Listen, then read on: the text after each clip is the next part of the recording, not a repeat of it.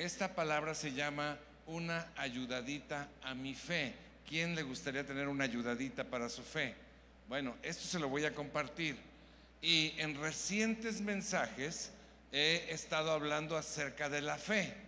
Y la fe, pues todos conocen Hebreos 11, pero yo les di una definición muy sencilla. Dice, si me la pueden poner, dice, fe es creer que Dios existe y que es verdad lo que dice. Eso es fe. Fe es creer que Dios existe y que es verdad lo que dice. Y esto produce resultados extraordinarios. Entonces, la fe, fíjese usted, es algo, eh, es algo, pues, súper. La fe produce resultados maravillosos, sobrenaturales, respuestas de Dios a sus promesas, basado en un ser maravilloso y sobrenatural que es Dios mismo. Y comentamos también que en Hebreos 11 capítulo 6 se nos dice que sin fe es imposible agradar a Dios. Es decir, es imperativo que tengamos fe si es que queremos agradar a Dios y si tenemos fe, aparte de agradar a Dios, vemos su respuesta en nuestra vida. Entonces, sin fe es imposible agradar a Dios, sin fe es imposible ver respuesta. Es imperativo que tengamos esa fe si queremos agradar a Dios y si queremos una respuesta en nuestra vida de manera sobrenatural. Como Dios no es injusto, porque digo, sería injusto que Dios me pidiera tener fe y no me dijera cómo puedo obtener esa fe, pues Él nos da la manera de cómo obtener esa fe. Entonces, tener fe o no tener fe es mi responsabilidad y no es culpa de Dios si yo no la tengo. Todos hemos escuchado, casi todos hemos escuchado de dónde viene la fe. Y la fe, pues la misma Biblia nos los dice de manera sencilla. Romanos capítulo 10, versículo 17 dice, así que la fe viene como resultado de oír el mensaje. Y el mensaje que se oye es la palabra de Cristo. O sea, la fe nace en la palabra de Dios.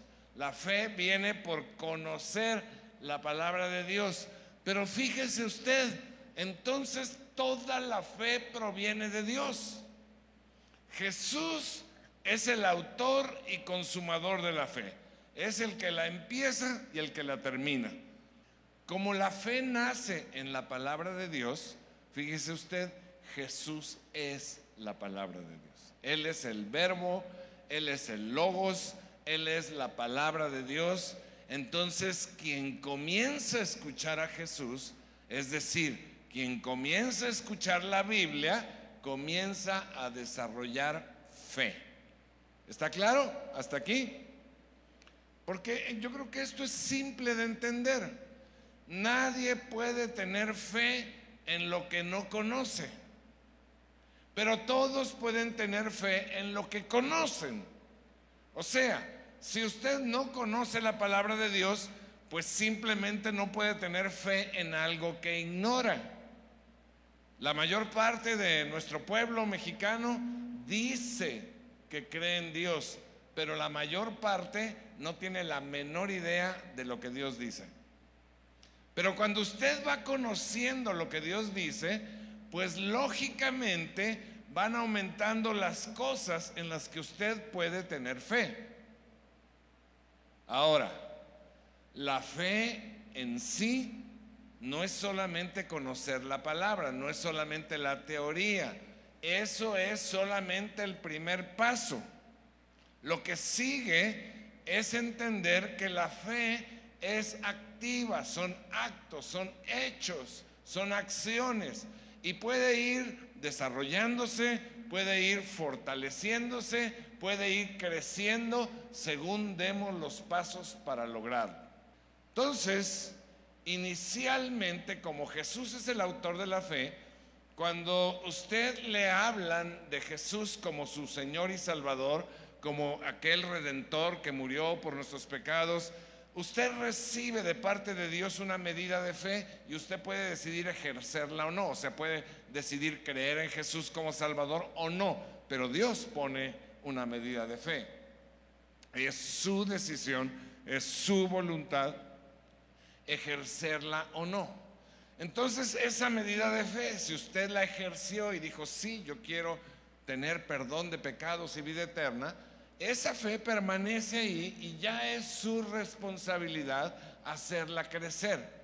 La maravilla es que esta responsabilidad de hacer crecer la fe conlleva, trae aparejado, trae junto una gran ventaja para nosotros, que es que al hacerla crecer veremos mayores resultados sobrenaturales de Dios en nuestra vida. ¿A alguien se le antoja?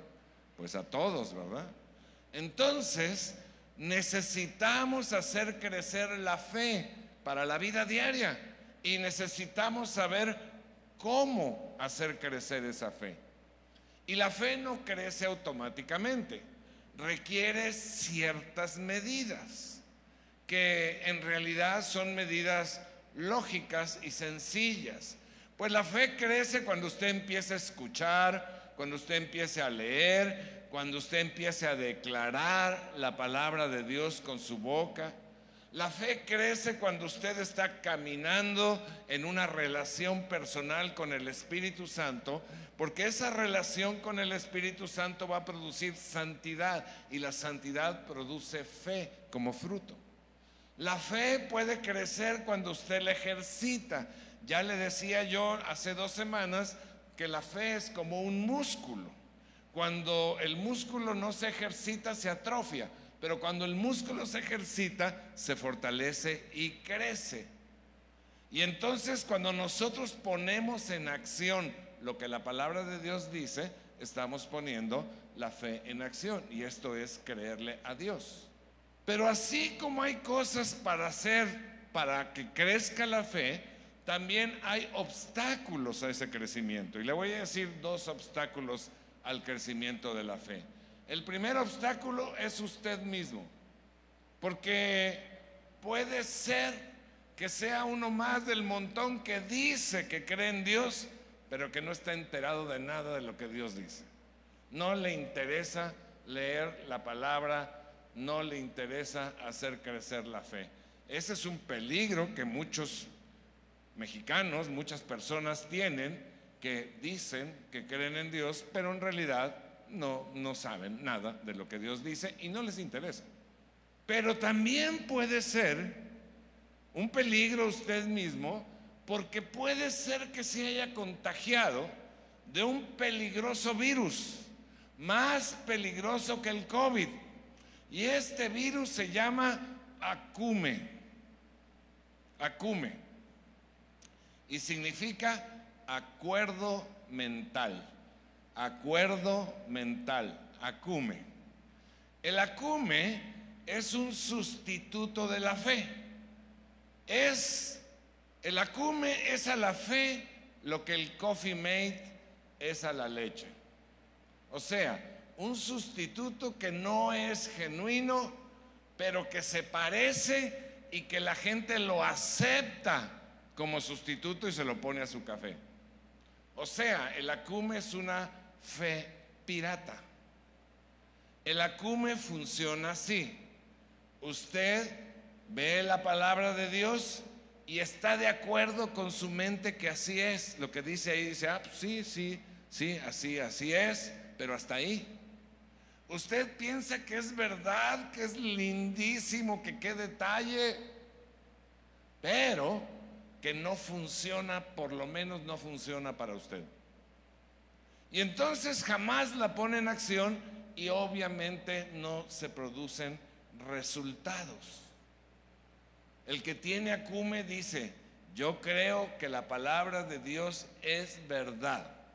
Sé que Dios ha prometido paz, prosperidad, sanidad o cualquier otra promesa. Yo lo sé, pero yo no lo puedo obtener. Está difícil y ojalá alguna vez lo tenga. Me encantaría verlo. Pero si usted lo viera, entonces ya no sería fe. Porque Tomás dijo ver para creer, pero Dios dice creer para ver. Es exactamente lo opuesto.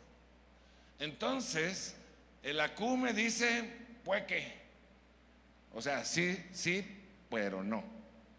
Y la fe verdadera dice, si la palabra de Dios lo dice, así es y lo tengo. Amén. Esa es la verdadera fe. El segundo obstáculo es Satanás. ¿Sabe cuál es la especialidad de Satanás? Mentir. Mentir. Yo creo que es político, ¿verdad? Esa es su especialidad y miente para sembrar la duda. La palabra dice que el diablo por naturaleza es mentiroso y padre de mentira. Todo, o sea, por naturaleza quiere decir que, pues así, así es, así es. O sea, no puede decir otra cosa. Como decía, no sé quién, si ya saben cómo soy, ¿para qué me invitan, no? La Tucita sacó eso primero. Siempre va a estar tratando de sembrarte la duda. Siempre va a estar tratando de hacerte, de hacer que no le creas a Dios. Siempre va a estar haciendo eso. Siempre, sin excepción.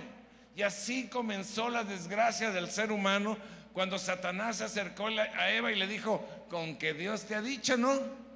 Pues no es cierto.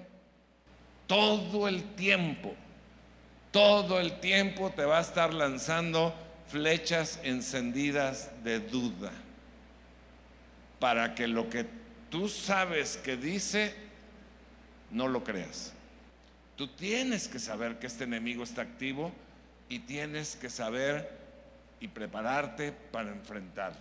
Porque, amigo, la fe, o sea, el creerle a Dios debe ser un estilo de vida diario y no solamente teoría en nuestra mente. ¿Y sabes por qué debe ser un estilo de vida diario? Por los tremendos beneficios que representa. El que vive en fe vive en beneficio sobrenatural de parte de Dios. Por eso esta plática se llama una ayudadita a mi fe. Y te quiero dar una forma sencilla de darle una ayudadita a tu fe. Hace unas semanas hablé de un hombre que tenía una necesidad y le dijo a Jesús, ayuda a mi fe. Y el Señor le ayudó. Y si le ayudó a él, pues también te puede ayudar a ti y a mí. Nos puede ayudar sin problema el Señor Jesús porque Él nos ama. Y todo lo que viene de Dios es bueno. Entonces, te quiero compartir un ejercicio que ayudará a tu fe, pero tienes que hacer un compromiso serio de ponerlo en práctica. ¿Ok? Y yo quiero pedirle ahora que haga algo. El primer paso es que usted saque un cuaderno y una pluma o su celular en, notas. No empiece a ver el Facebook, por favor. Empiece, saque su celular ahí en las notas ahí haga, abra un, una, pues una nueva nota que se llame una ayudadita a mi fe, una ayudadita a mi fe. Y le voy a decir, porque tiene que apuntar, porque le voy a compartir un ejercicio que, que es una ayudadita a la fe, pero que consiste en tres sencillas acciones prácticas de fe tres sencillas acciones prácticas de fe. Y usted tiene que apuntar estas tres sencillas acciones prácticas de fe si es que quiere participar en este ejercicio y si es que quiere que al final su fe sea ayudada y usted vea resultados diferentes en su vida. ¿Quién le interesa? ¿Alguien le interesa? Levante su mano. Ok, hay dos que no, acá esta hermana tampoco. Ok. Bueno, Fíjese bien, escúcheme. Póngale ahí, el compromiso inicial es por 40 días. 40 días. Claro que lo ideal es que fuera para siempre, ¿verdad? Pero vamos a empezar por algo sencillo, 40 días. Y como seguramente usted después de estos 40 días va a ver resultado, pues ya lo puede prolongar el tiempo que desee, 40 años o 40 meses o lo que quiera. ¿Por qué 40 días? Bueno, aclaro que no es una ley, aclaro que no es una doctrina, no es algo así, una imposición nueva. Simplemente se me ocurrió porque 40 días fueron los que grandes hombres de Dios como Moisés y Jesús pasaron en oración y ayuno para ver grandes transformaciones. Y la idea es que esta práctica diaria de creerle a Dios durante 40 días traiga una gran transformación en su vida. Y déjeme decirle esto, no cuesta nada. No hay nada que perder y todo que ganar. ¿Alguien le quiere entrar? Ok. Bueno, empiece hoy. Si empieza hoy, va a terminar el 22 de mayo. No está tan lejana la fecha, no es tantísimo. Ok. Usted tiene que hacer entonces, le decía, este compromiso. El compromiso no es conmigo, no es con la pastora Mari, no es con el sello, no es con ninguna organización es un compromiso privado entre tú y Dios. Yo quiero que levante la mano si quiere hacer el compromiso, aunque todavía no sabe ni de qué se trata, pero si usted quiere una ayudadita a su fe, pues a ver, déjenme así para ver quién, otra vez la hermana. Bueno, vamos a conocer las tres prácticas de fe diarias. Primera, primera, primera. Practica levantar tu escudo de fe. Practica levantar tu escudo de la fe. Anótelo. Y anote también esta cita.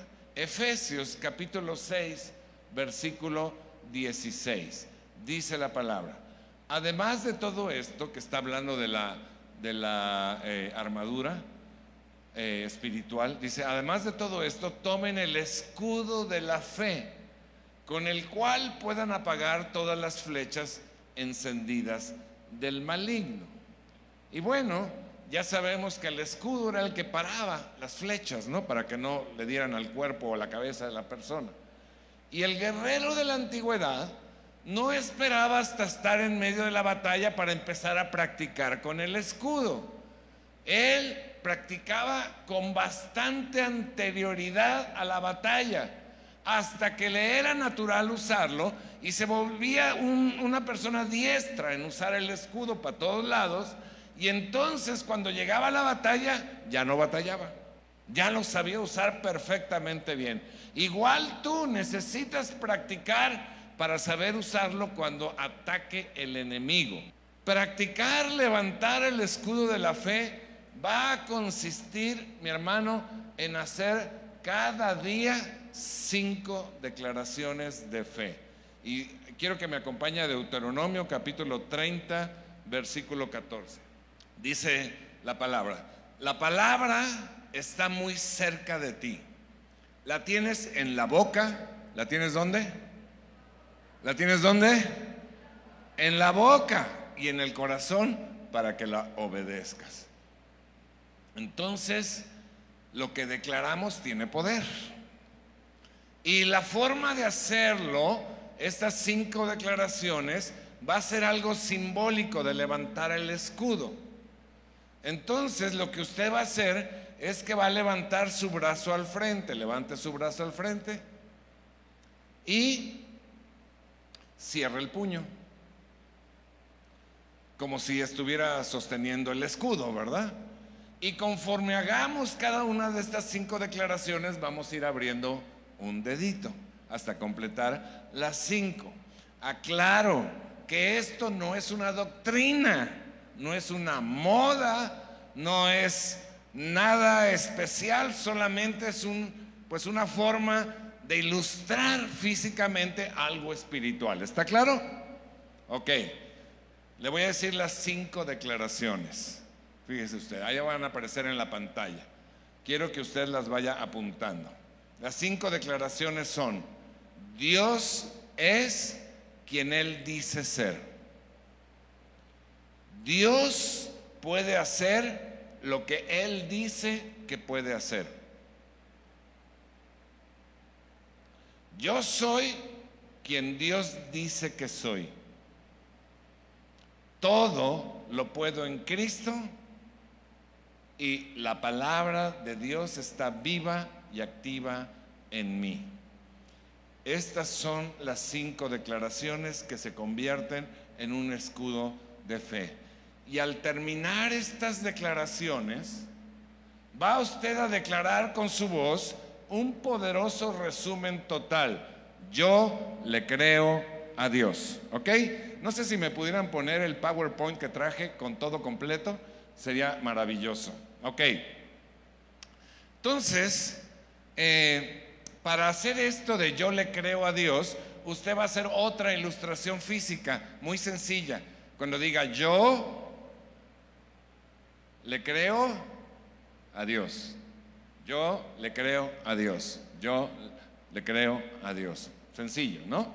Ok, ¿está listo?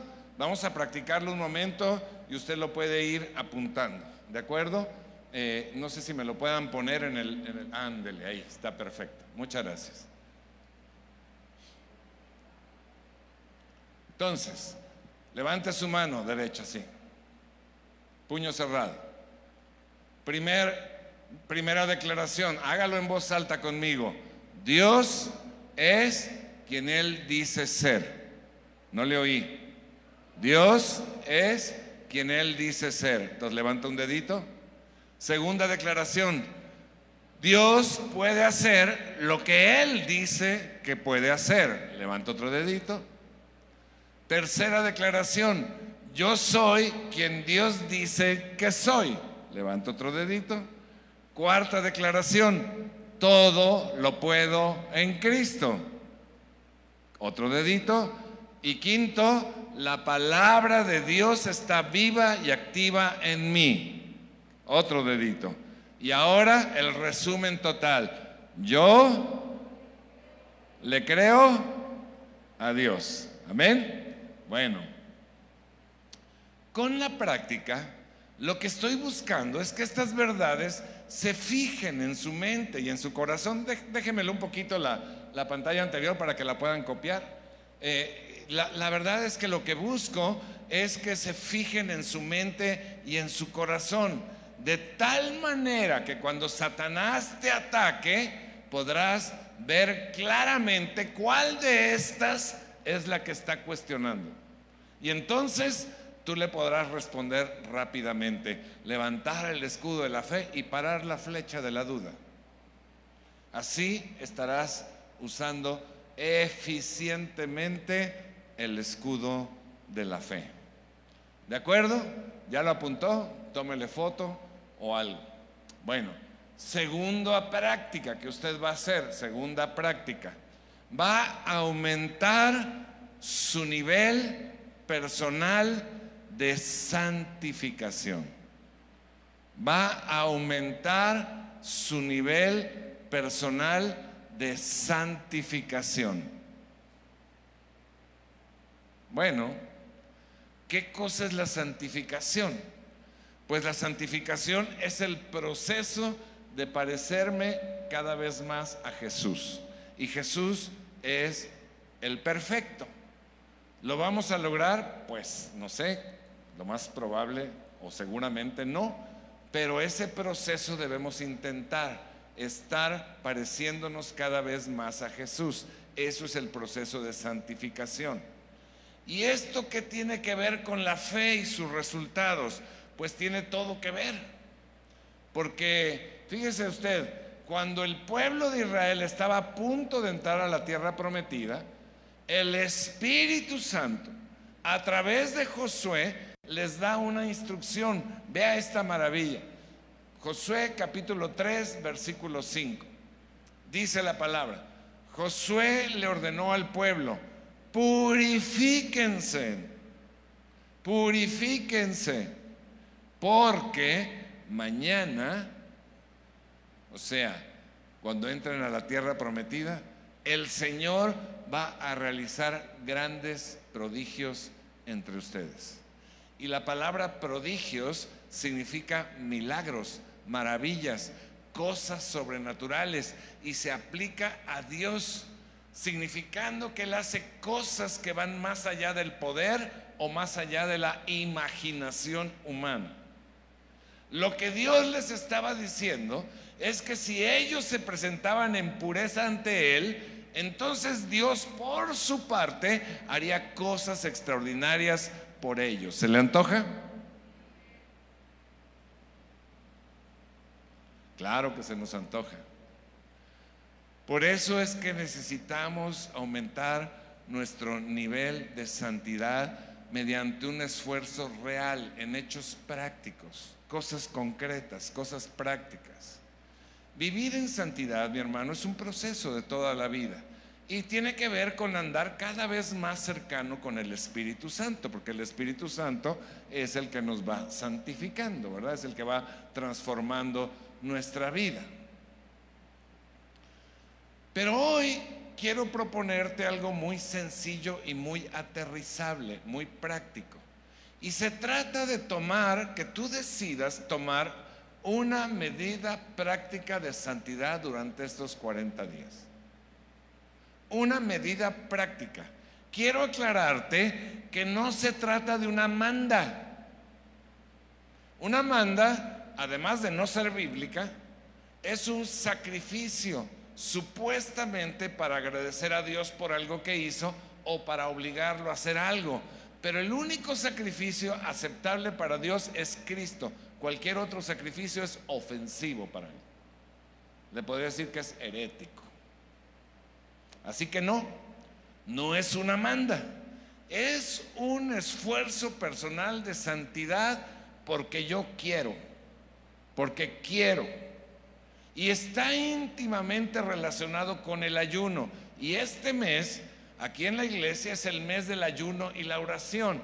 Entonces vamos a hacer un ayuno que va a llevar a cambiar en una parte, aunque sea una parte chiquita, la manera diaria de vivir para bien durante estos 40 días. Tú sabes qué quieres o qué puedes ayunar durante estos 40 días, pero debe ser algo que afecta actualmente tu santidad. ¿Sí me explico? Porque si tú me dices, voy a ayunar de ir al cine y nunca vas al cine, pues.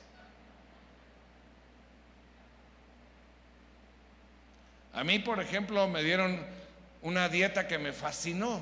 Me dieron la dieta del apio. Y esa dieta consiste en que puedo comer todo menos apio, que no me gusta. Está chido, ¿no? Está padre. Entonces, este esfuerzo se trata de algo, dejar de hacer algo durante 40 días, algo que afecta tu santidad. Yo no sé qué sea para cada uno de nosotros, ¿no? Para algunos puede ser dejar de ir a ciertos sitios. Para otros puede ser tal vez dejar de ver ciertos programas de televisión. Para otros puede ser dejar de entrar a ciertos sitios de internet o dejar de decir, no sé, groserías o yo no sé, cada quien sabe en qué área podría mejorar su santidad durante estos 40 días. Pero sí se trata de hacer un esfuerzo. Entonces tú decides. Acuérdate que no es conmigo el compromiso ni con la pastora Anne-Marie, es con Dios. Solo tú y Dios saben, ¿no? Este, en realidad se trata de hacer un esfuerzo para mejorar, ¿no? Algunos a lo mejor será, no sé, dejar de comer papitas, están muy gordos. Otros, no sé, tú sabes, tú sabes, ya para qué digo y para qué sugiero, si a lo mejor luego me, me auto, me hago, me. Entonces se trata de hacer un esfuerzo para mejorar aunque sea una pequeña parte, en nuestra santidad. Y así se va a empezar a fortalecer nuestra fe y vas a empezar a ver mayores resultados, respuestas de parte de Dios. ¿Ok? Tercero y último, práctica de fe en estos 40 días. Registra los actos de Dios que veas durante estos 40 días. Yo cada noche me voy a dormir y duermo unas horas. Algunos duermen seis, ocho, diez, etcétera, pero todos dormimos. ¿Sabe que Dios nunca duerme? Nunca descansa. Jesús dijo: El Padre trabaja y yo trabajo. No deja de actuar nunca. El problema es que a veces estamos tan distraídos con otras cosas que no vemos su actuar. Y tal vez usted piense que eh, eh, ver actuar a Dios es que el mar se va a abrir. ¿No? Dice, bueno, voy a ir a Cancún y si el mar se abre de ahí hasta Cuba, pues es que es un milagro de Dios, ¿no? Bueno, a Cuba no, porque a cualquier otro lado, a alguna isla del Caribe. Pero ¿sabe usted que el mar se abrió una sola vez en varias generaciones? Sin embargo, el maná, el alimento del cielo, cayó diario, aún sobre el pueblo rebelde. Y eso no solamente no lo vieron, sino que se quejaron del accionar de Dios a su favor. Increíble. Entonces lo que nosotros necesitamos es comenzar a desarrollar una visión espiritual para poder percibir, valorar los hechos diarios de Dios a nuestro alrededor que suceden. Y cuando empecemos a ver los hechos que Dios hace a nuestro alrededor, nuestra fe empezará a crecer porque le vamos a dar el crédito a Dios y vamos a creer que Dios sí actúa. Y cada vez más y más podemos recibir actos más grandes, más sobrenaturales de parte de Dios. Cuanto más veamos a Dios en acción, más creeremos, mi hermano. Y entre más creamos, más cosas de su actuar vamos a ver. Es axiomático, es automático. Y como tenemos la tendencia a olvidar, durante estos 40 días ahí en, su, en sus notas de su celular, usted va a ir anotando los actos que vea a Dios hacer todos los días. ¿Como qué? Pues como todo lo que tú veas que es de Dios. O sea, de Dios viene eh, el alimento, por ejemplo, el techo, los ingresos, la salud, una oración contestada, una promesa cumplida, un acto de sustento, un acto de protección de parte de Dios o tantas cosas que Dios hace diariamente, las vas a ir anotando. Y no necesitas escribir la odisea ahí, solamente decir, Dios me dio de comer, Dios me protegió, así muy sencillo. Pero ve anotando, ve, ve puliendo, ve desarrollando esa vista espiritual. ¿Estamos de acuerdo? Si hacemos estas cosas por 40 días, mi hermano, hay un peligro. Se nos puede hacer hábito y entonces vamos a subir a otro nivel de fe y de respuesta sobrenatural de parte de Dios. ¿Alguien quiere? Ahora, yo quiero darle, queremos ofrecerle un símbolo físico de este compromiso espiritual de actos sencillos de fe. Así que, si usted quiere hacer este compromiso, si usted quiere, no se sienta obligado, pero si usted no quiere, va a tener que pasar aquí al frente a explicar por qué no quiere. No, no es cierto. Si usted quiere tomar este compromiso, yo no gano nada, la pastora Mari no gana nada, es para su beneficio, Dios no gana nada, es para su beneficio. Si usted quiere tomar este compromiso de 40 días, quiero regalarle una pulsera que será un recordatorio para esos 40 días de este compromiso. Así es que si usted quiere en este momento, salga de su lugar y hay cuatro mesitas aquí con pulseras. Tome una y se la lleve. Pásele rápidamente, rápidamente, rápidamente.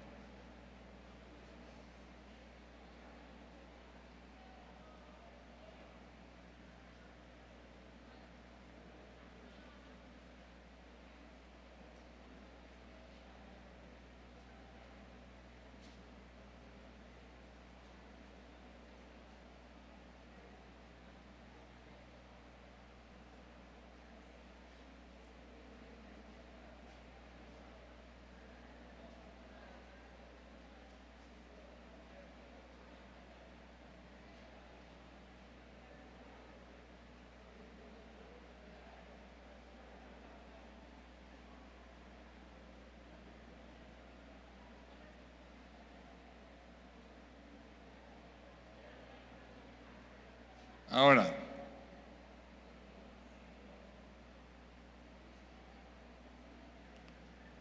fíjese usted, el solo hecho,